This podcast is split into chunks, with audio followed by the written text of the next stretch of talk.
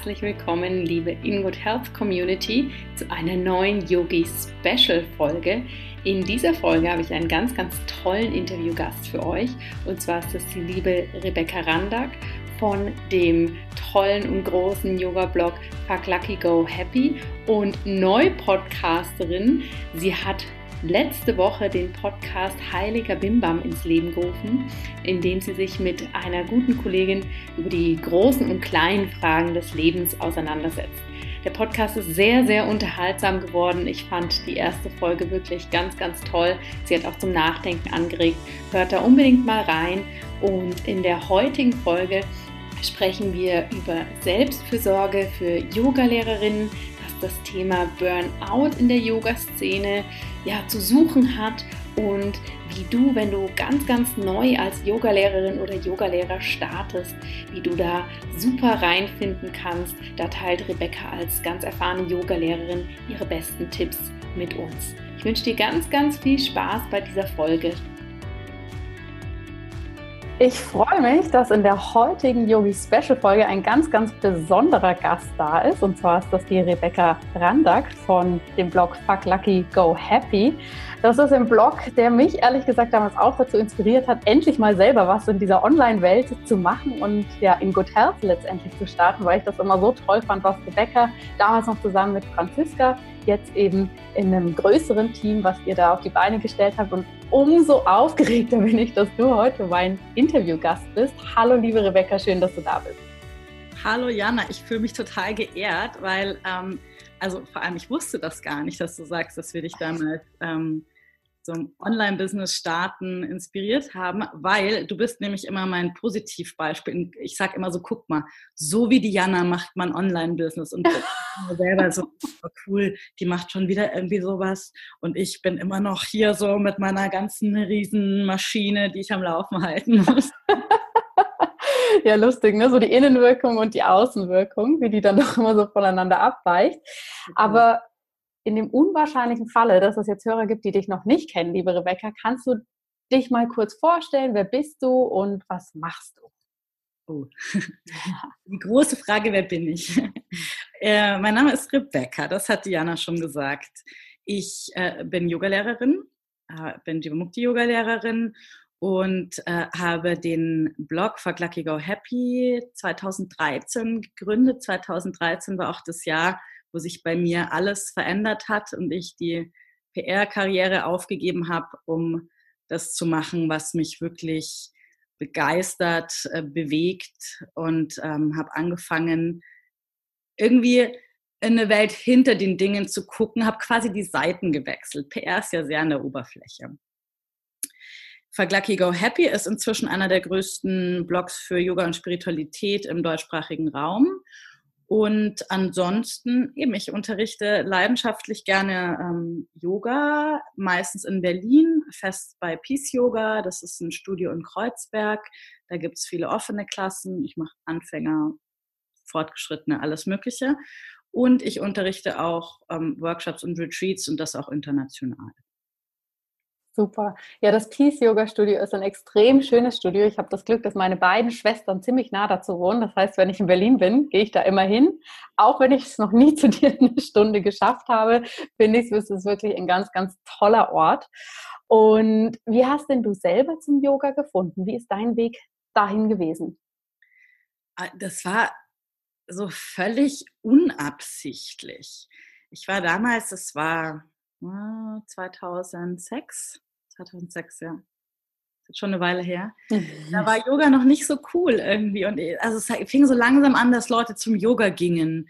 Und äh, ich fand das irgendwie, es hat mich eigentlich einfach nicht interessiert. Ich war mehr so, ich war sehr viel tanzen in der Zeit, war so ein kleiner Raver und äh, habe damals dann, in, also habe in München studiert und habe ein Praktikum bei einem Plattenlabel in Berlin gemacht und nebenbei in einem italienischen Restaurant gearbeitet, gekellnert. Und ein Kollege dort hat dann, der ging immer zum Yoga irgendwie und meinte so, ja, ich muss mal mitkommen, ist total toll. Ich dachte immer so, ja, alter Laber und bin dann aber einfach halt mal spontan mitgegangen und mhm. das war wirklich so ein kleiner oder, oder gar nicht so kleines Studio, aber halt so typisch Kreuzberger Hinterhof, Licht durchflutet, äh, Fischgräten, Parkettboden. Ähm, wir waren irgendwie nur fünf Leute oder so, so eine halb private Geschichte. Und ich fand's Hammer. Also mir fiel das irgendwie relativ leicht. Ich dachte auch immer, dass meine Asana-Praxis von Anfang an schon mega gut war.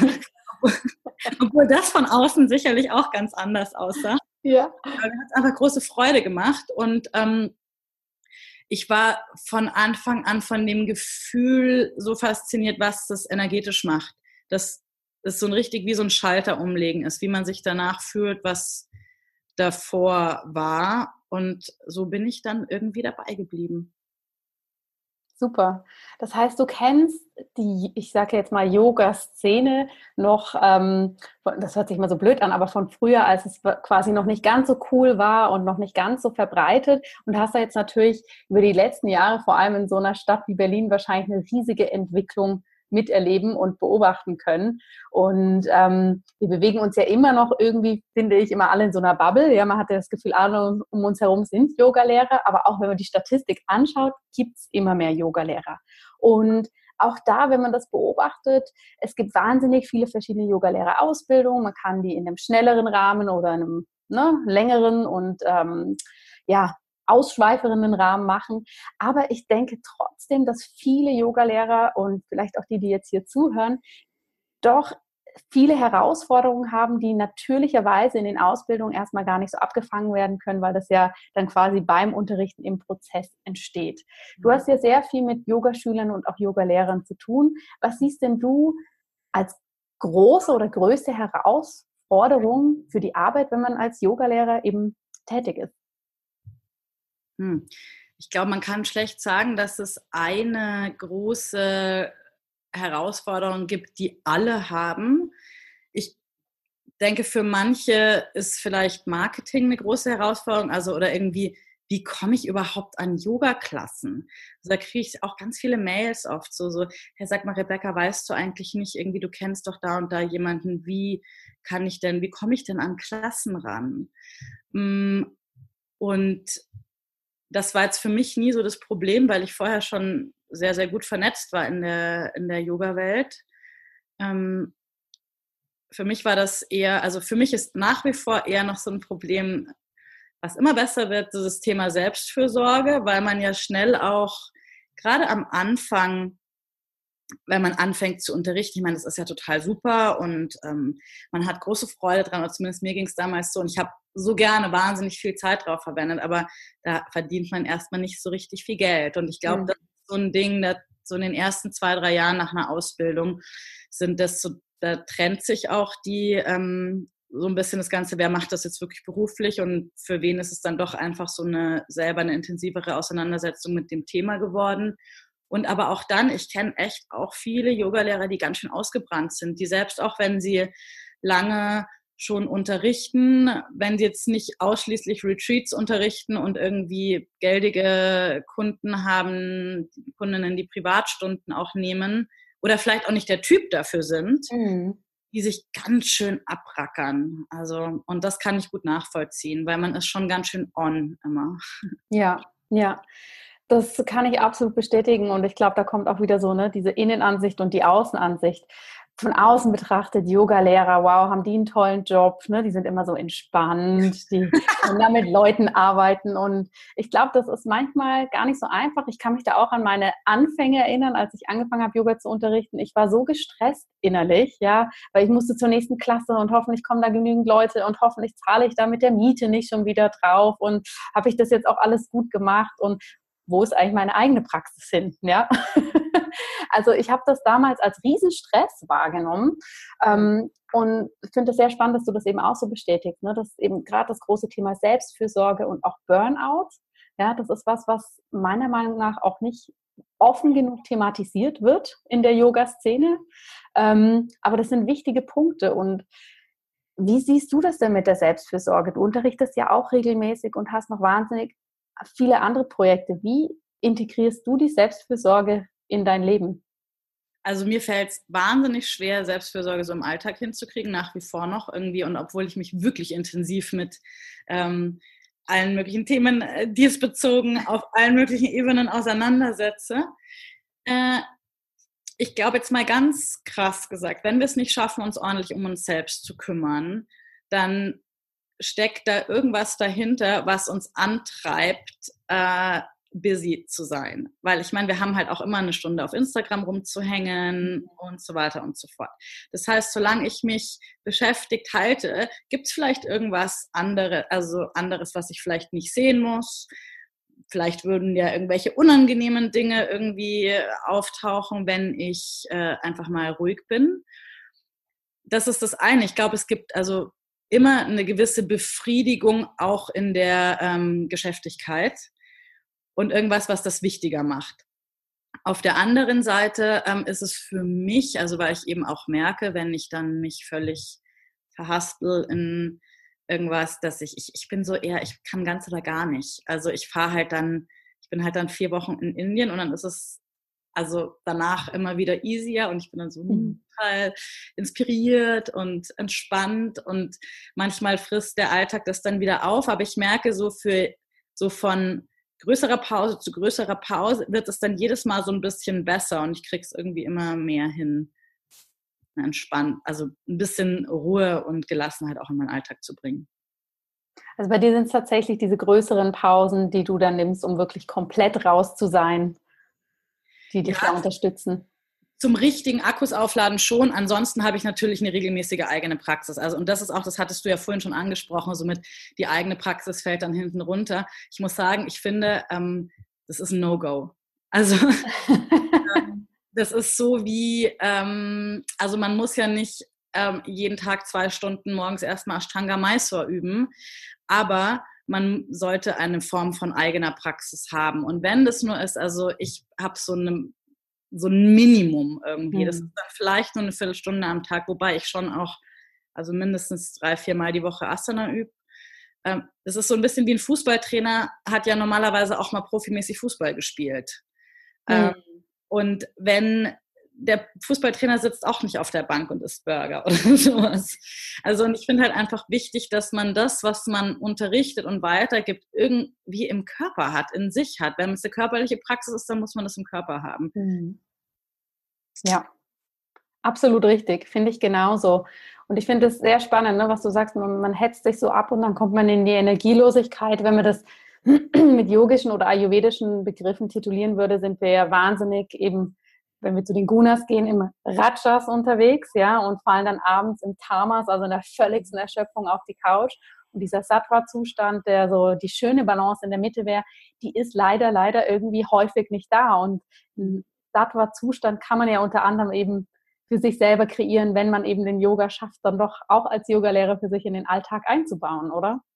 Ja, also ich, ähm, ich denke schon. Also, und das kann, ich glaube, wir haben da manchmal so Vorstellungen wie das sein sollte. Also ich übe jetzt mhm. auch nicht jede Klasse, die ich unterrichte, selber, um Gottes Willen. Aber ich meine, ich habe halt genug geübt, dass die verschiedenen Sachen, die ich unterrichte, auch irgendwie in meinem Körper drin sind und ich auch weiß, wie sich die anfühlen. Aber ähm, ja, das kann manchmal, also manchmal ist für mich eine die bessere Yoga-Praxis oder yogischere Praxis, sattwischere Praxis, mich in ein, äh, mich in die Sonne, in einen Kaffee zu setzen und auf mhm. gar keinen Fall einen, äh, einen Kaffee zu trinken, sondern also das, das, ist für bei mir gerne ein Kaffee, aber ja. ähm, vielleicht auch einfach einen Tee. Sehr gut. Ich würde gerne nochmal auf die Stichpunkte, die du jetzt vorhin selber genannt hast, ähm, als wir über die Herausforderungen, die viele Yoga-Lehrer haben, ganz gleich, ob man jetzt neu anfängt oder ob man schon länger dabei ist, eben Selbstfürsorge und auch Burnout eingehen. Ja. Was sind deiner Meinung nach die, die Hauptgründe, dass es eben zu Burnout kommen kann und was würdest du Yogis oder Yogalehrern raten, wie man da sich selber so ein bisschen vor schützen kann, ähm, neben dem Aspekt, dass man eben seine eigene Praxis ähm, aufrechterhält. Was sind da so deine Tipps, die du uns mit auf den Weg geben kannst?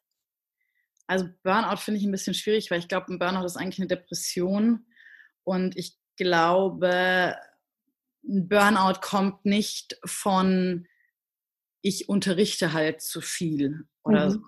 Ich glaube schon, dass, also, und das ist jetzt vielleicht ob Yogalehrer oder nicht Yogalehrer, ähm, das ist, glaube ich, unabhängig davon. Ähm, ein Burnout entsteht ja durch eine, eine Fehlbelastung. Und es entsteht ja nicht unbedingt durch eine zu viel Belastung. Also wenn du jetzt sehr, sehr gefordert bist mit einer Sache, mit einer Angelegenheit, die dir, die dich volle Kanne erfüllt, dann hast du ja auch Kraft bis zum Get-No und dann erschöpft dich das auch nicht. Burnout kann ja auch in Form von einem Bore-out auftreten, mhm. dass du halt mhm. völlig gelangweilt bist.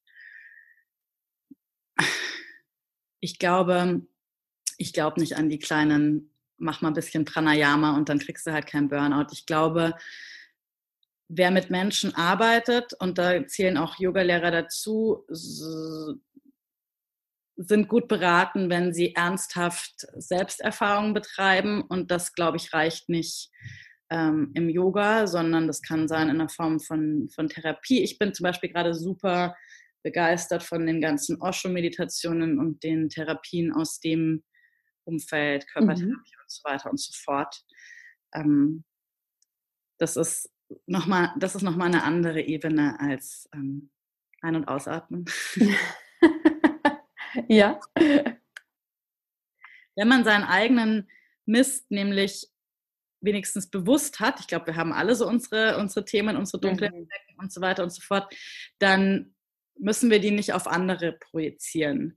Und gerade in der Rolle ähm, des Lehrers oder der Lehrerin ist es ja wahnsinnig wichtig, nichts von den den Schülerinnen und Schülern zu wollen, sondern irgendwie möglichst leer sein zu können. Eine möglichst, ich meine, Projektionen haben die ja sowieso. ähm, genau, und einfach die Rolle auszufüllen, ohne sich persönlich zu viel reinzubringen. Ja. Das war jetzt nur der eine Teil, den ich hoffentlich einigermaßen beantwortet habe, Burnout.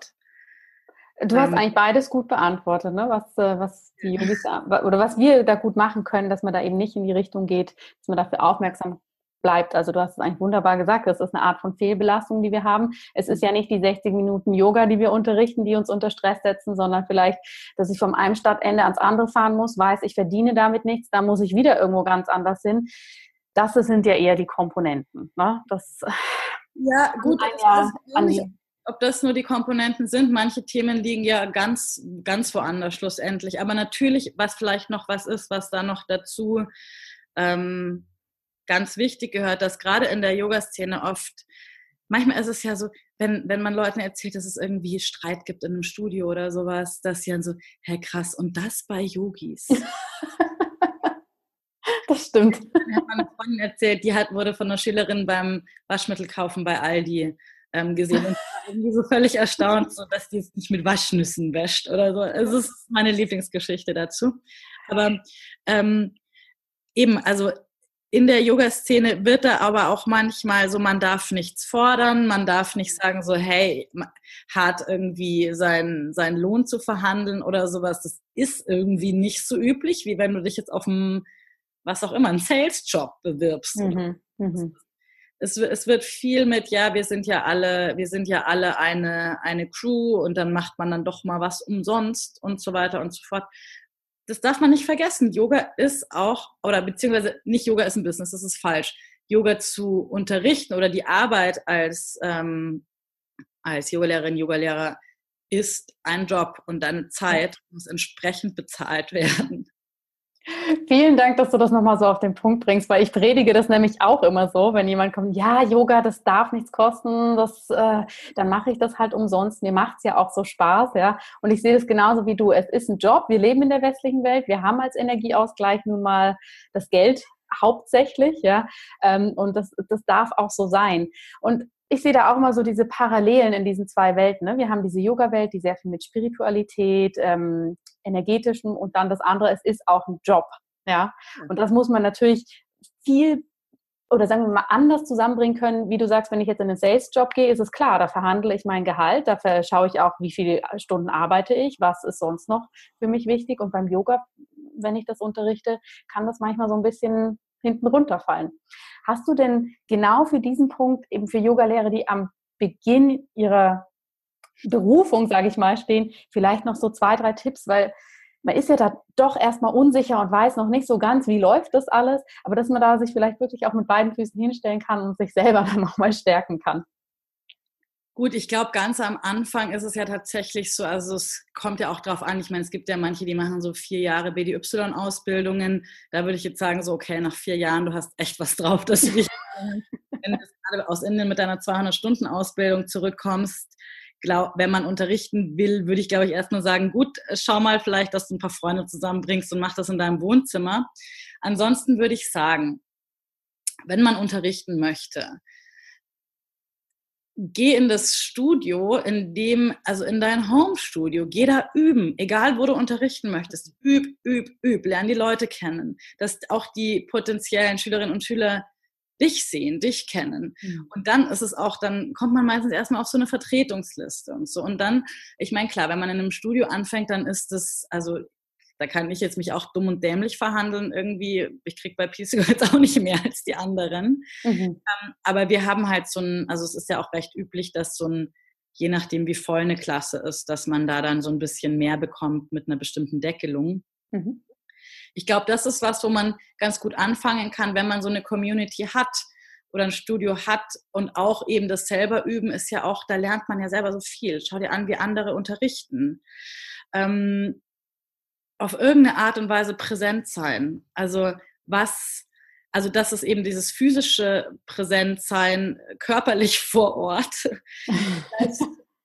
also das ist zum Beispiel auch, was viele denken dann immer, sie müssen jetzt wunderwas dann irgendwie auf Instagram sein und äh, noch eine Webseite und das und das. Mhm. Ich glaube schon, es braucht, man sollte irgendwas haben, wo man auffindbar ist.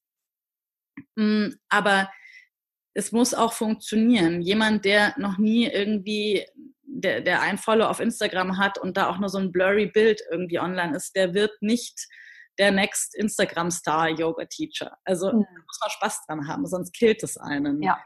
Und dann, glaube ich, gibt es ganz viele verschiedene ähm, Möglichkeiten, wie man irgendwie sich auch eine Community aufbauen kann.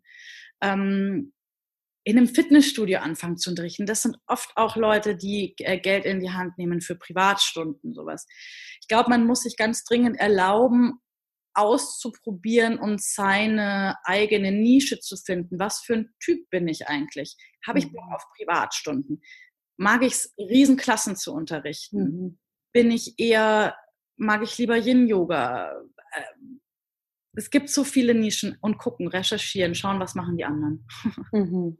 Ja, finde ich, finde ich super Punkte. Ne? Also wenn ich die nochmal zusammenfassen darf, selber üben, selber präsent sein, auch auffindbar. Ja, die Leute müssen ja auch erstmal wissen, dass es dich gibt in Form eines Yogalehrers, Community und auch sich diese Zeit und Raum geben, da mal auszuprobieren. Ne? Es muss nicht von Tag eins irgendwie eine glanzvolle Website stehen und man weiß, irgendwie hat eine Marketingstrategie und all das. Ja, das sind ja alles Dinge, die dürfen sich auch mal entwickeln. Genau, ich weiß noch, als ich, ähm, ich hatte ja tatsächlich in meinem Teacher Training ähm, habe ich dann eine Mail bekommen und zwar so, hey, willst du eigentlich unterrichten, wenn du zurückkommst? Und ich war so erstmal Fall vom Stuhl, ähm, so, ich gefragt, ob ich unterrichten will. ähm, dann habe ich eben angefangen, in zwei Studios, äh, auch zwei relativ großen Studios, eben einerseits Peace Yoga und das andere Yoga für dich, ähm, in Berlin zu unterrichten. Und dann musste ich halt so eine Bio über mich schreiben, was ich, also so für die Yoga-Studio-Webseite. Und ich war so, ja, was schreibe ich denn? Ich weiß mhm. gar nicht, wie ich bin und was da jetzt aus mir rauskommt. Das dauert. Ja, ja. Also, wenn ich mir meine aller, allererste Homepage anschaue, hat die gar nichts mehr mit dem zu tun, was ich heute bin. Und das ist aber auch total okay, weil da sieht man einfach auch für sich selber die Entwicklung. Ja, cool. das äh, ist auch einfach spannend. Und ich glaube auch, das gehört auch zur Selbstfürsorge, dass man da sich selber auch mal ein bisschen die Lockerheit nimmt, ja. Und das muss nicht perfekt sein, sondern das darf sich entwickeln. Finde ich schön, dass du das auch siehst. Ich habe dazu noch eine spontane private Frage. Hast du selber für dich einen Mentor, mit dem du zusammenarbeitest oder einen Coach irgendwie im Hintergrund? Es ist total gut, dass du es sagst, weil ich wollte das jetzt nämlich gerade noch so. Noch was. ja, Lehrer, Lehrerin mhm. haben. Das ist für mich essentiell, wenn es um das, ähm, also sowieso in allen Bereichen. Also wenn man das jetzt, das, die Yoga-Praxis oder irgendwie die Selbsterfahrung als ähm, Weg mit sich selbst besser in Kontakt zu kommen nutzt, dann ist es wichtig, dass man da Menschen an seiner Seite hat, die einen unterstützen. Und jetzt ganz konkret für mich, also einerseits ist der Mann, den ich als meinen Lehrer oder als meinen wichtigsten Lehrer, was das Yoga angeht, bezeichne, das ist Patrick Broom. Der hat ja auch meine, also oder hauptsächlich meine Ausbildung geleitet, zusammen mit Yogeshwari und Sharon Gannon und David Life. das ist natürlich mein, ich meine, das ist mein Handwerkszeug. Mhm. Patrick, ähm, der hat nochmal so ein, hat sich ja auch seitdem ein bisschen verändert, aber so eine Herangehensweise, wie der mit Energie arbeitet, das fasziniert mich total. Und ich bin immer so, ich war jetzt am Wochenende wieder bei ihm üben, bin dann immer so, okay, wie macht er das? und dann also für das ähm, Moritz Ulrich, dem jetzt eben das Peace Yoga Studio ähm, gehört, ähm, der ist so mein, mein Mentor im Sinn von, ähm, ja, so, so the teacher nearby. Ja, ja. Einfach, bei dem habe ich so, ein, so, eine Art Apprenticeship gemacht, eine Art Praktikum. Und ich habe ihm in seinen Klassen assistiert. Ich habe ihm, Gott, was habe ich Moritz Fragen, irgendwie mhm. Fragen gelöchert. Und der ist halt einfach auch krass schlau und sehr erfahren und sehr, mh, mm, sehr genau. Mhm. Und hat mir ähm, immer super gutes Feedback gegeben. Also und ganz speziell auch einfach um die Methode, die ich da unterrichte, so wirklich, wirklich, wirklich zu verstehen. Angefangen von Hands-on-Assists bis hin zu, wie, wie baue ich am besten eine Playlist auf, wie arbeite ich mit meiner Stimme, was brauche ich für ein gutes Sequencing, Anatomie. Und ich glaube, vor allem war für mich das Wichtigste, ihn immer wieder fragen zu können. Mhm. Ähm, und da war er halt da. Und das ist, ähm, das kann ich jedem nur empfehlen. Sucht euch jemanden. Ja, nee, finde ich, find ich nämlich auch was ganz Wichtiges. Hm? Man muss natürlich die Voraussetzung ist, dass man von dieser Person wirklich lernen will, dass man die ja. in dem, was sie macht, irgendwie wirklich auch gut findet und für kompetent und erachtet. Ja, ja, absolut, absolut. Finde ich aber auch eine ganz wichtige Sache. Oh, liebe Rebecca, ich glaube, wir haben hier ganz viele Tipps zusammengetragen für unsere Yogis, die dazuhören.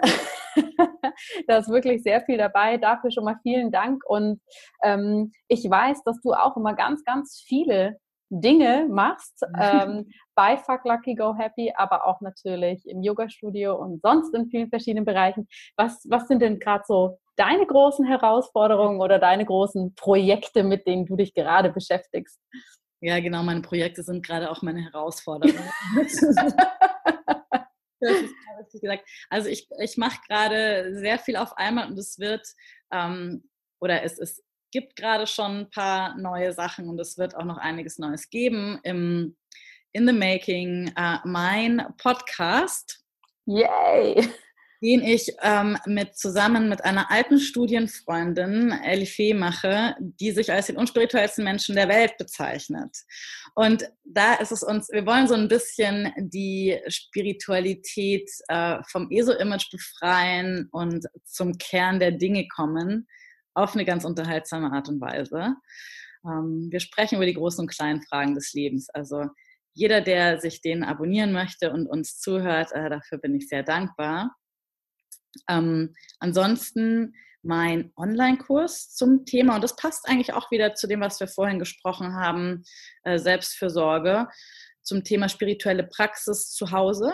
Und das mhm. ist jetzt nicht, wow, morgens riesig gleich eine Stunde Yoga üben oder sonst was, mhm. sondern in diesem Online-Kurs kann man, kriegt man so eine Art Toolkit zusammengestellt mit Anleitungen, Videos, so kleinen Coaching-Sessions zwischendrin und so, wie man ähm, eine Praxis findet, die perfekt für einen selbst funktioniert. Also ähm, alles von fünf Minuten bis hin zu einer ähm, Stunde. Und fünf Minuten kann jeder in seinen Tag einbauen. Ähm, und ansonsten, was natürlich bei mir auch immer ist, es gibt immer Workshops, ähm, meistens in Deutschland, Retreats im Juni, jetzt eben das Italien-Retreat und ähm, im November nochmal Transformational Breath und Yoga in der Nähe von Berlin. Aber die ganzen Termine kriegt man eigentlich auch auf meiner Seite ganz gut und das können wir bestimmt in den Show Notes verlinken. Ja, auf jeden Fall. Also wir werden liebe Zuhörerinnen und Zuhörer, natürlich zum Podcast verlinken. Der Online-Kurs ist natürlich was ganz Spannendes. Da hätte ich noch die Rückfrage, ist das denn auch für Yogalehrer was Interessantes? Weil klar, das haben wir schon in den Ausbildungen mitbekommen, aber ist das auch was, wo man nochmal das so ein bisschen refreshen kann oder tatsächlich auch nochmal für sich zu Hause einfach anpassen kann? Ähm, ja, ich habe so gemerkt, also das, ich habe einfach, klar, es kommt so ein bisschen drauf an, ähm, jetzt für einen Yogalehrer ähm, oder eine Yogalehrerin mit zehn Jahren Erfahrung, glaube ich, hm, nee, kann man sich sparen. Da weiß man irgendwie, wie Kapalabhati funktioniert. Ähm, was ich gesehen habe irgendwie bei vor allem auch so bei Retreats und so, da kam immer die Frage, ja, okay, wie kann ich das mit nach Hause nehmen? Und ähm, meine Erfahrung ist, es ist ganz cool, solche Mini-Sachen einfließen zu lassen, die die Leute auch wirklich mitnehmen können. Und das sind alles Dinge, die man super gut mal jemandem mitgeben kann, so im Sinne, ach, probier doch mal das. Und das kann vielleicht auch für Yogalehrer und Yogalehrerinnen eine mhm. tolle Inspiration sein. I don't know. Ja, ja, sehr spannend. Also wir verlinken natürlich auf all das und mich freut das natürlich sehr, vor allem mit dem Podcast und Online-Kurs, weil du wohnst in Berlin, ich wohne in Zürich, dann habe ich dich digital ein bisschen näher. das ist eine sehr feine Sache, finde ich. Aber Zürich steht bei mir ja auch auf der Liste. Zürich möchte ich auch endlich mal kommen. Ja, du bist jederzeit herzlich eingeladen, in diese wunderschöne Stadt zu kommen. Sehr gerne. Ja, vielen, vielen Dank, liebe Rebecca, dass du dir Zeit genommen hast und auch da so offen und ehrlich deine Erfahrungen und auch Meinungen zugeteilt hast. Ich finde, das sind Themen, die ganz häufig einfach so untergehen in der Yoga-Welt. Umso wichtiger, dass man da ja auch mal drüber spricht. Und möchtest du denn gern zum Abschluss noch irgendwas äh, loswerden oder irgendwas anfügen, dass die Sache für dich rund ist? Ach, ähm, ich habe das Einzige, also erstmal muss ich sagen, vielen, vielen Dank. Ich freue mich, äh, ich, ich freue mich immer sowieso sehr an, an, deinen, an deinen Aktivitäten, die ich online verfolge und freue mich natürlich auch sehr, dass du mich eingeladen hast, hier mit dir zu sprechen über das Thema, das ich am allerliebsten mag, Yoga.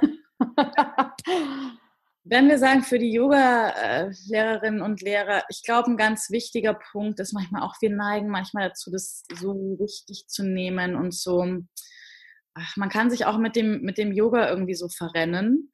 Und das gilt eigentlich für alle, für die, die es schon ganz lange machen oder auch für die, die gerade anfangen. Ich glaube, uns tut es allen gut, wenn wir uns manchmal nicht so wichtig nehmen.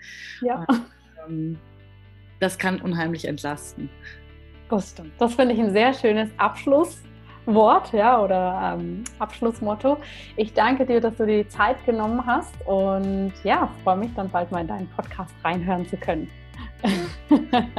Mach's gut, liebe Rebecca. Ich wünsche dir noch einen schönen Tag. Vielen, vielen Dank. Dir auch einen wunderbaren Tag und bis ganz bald.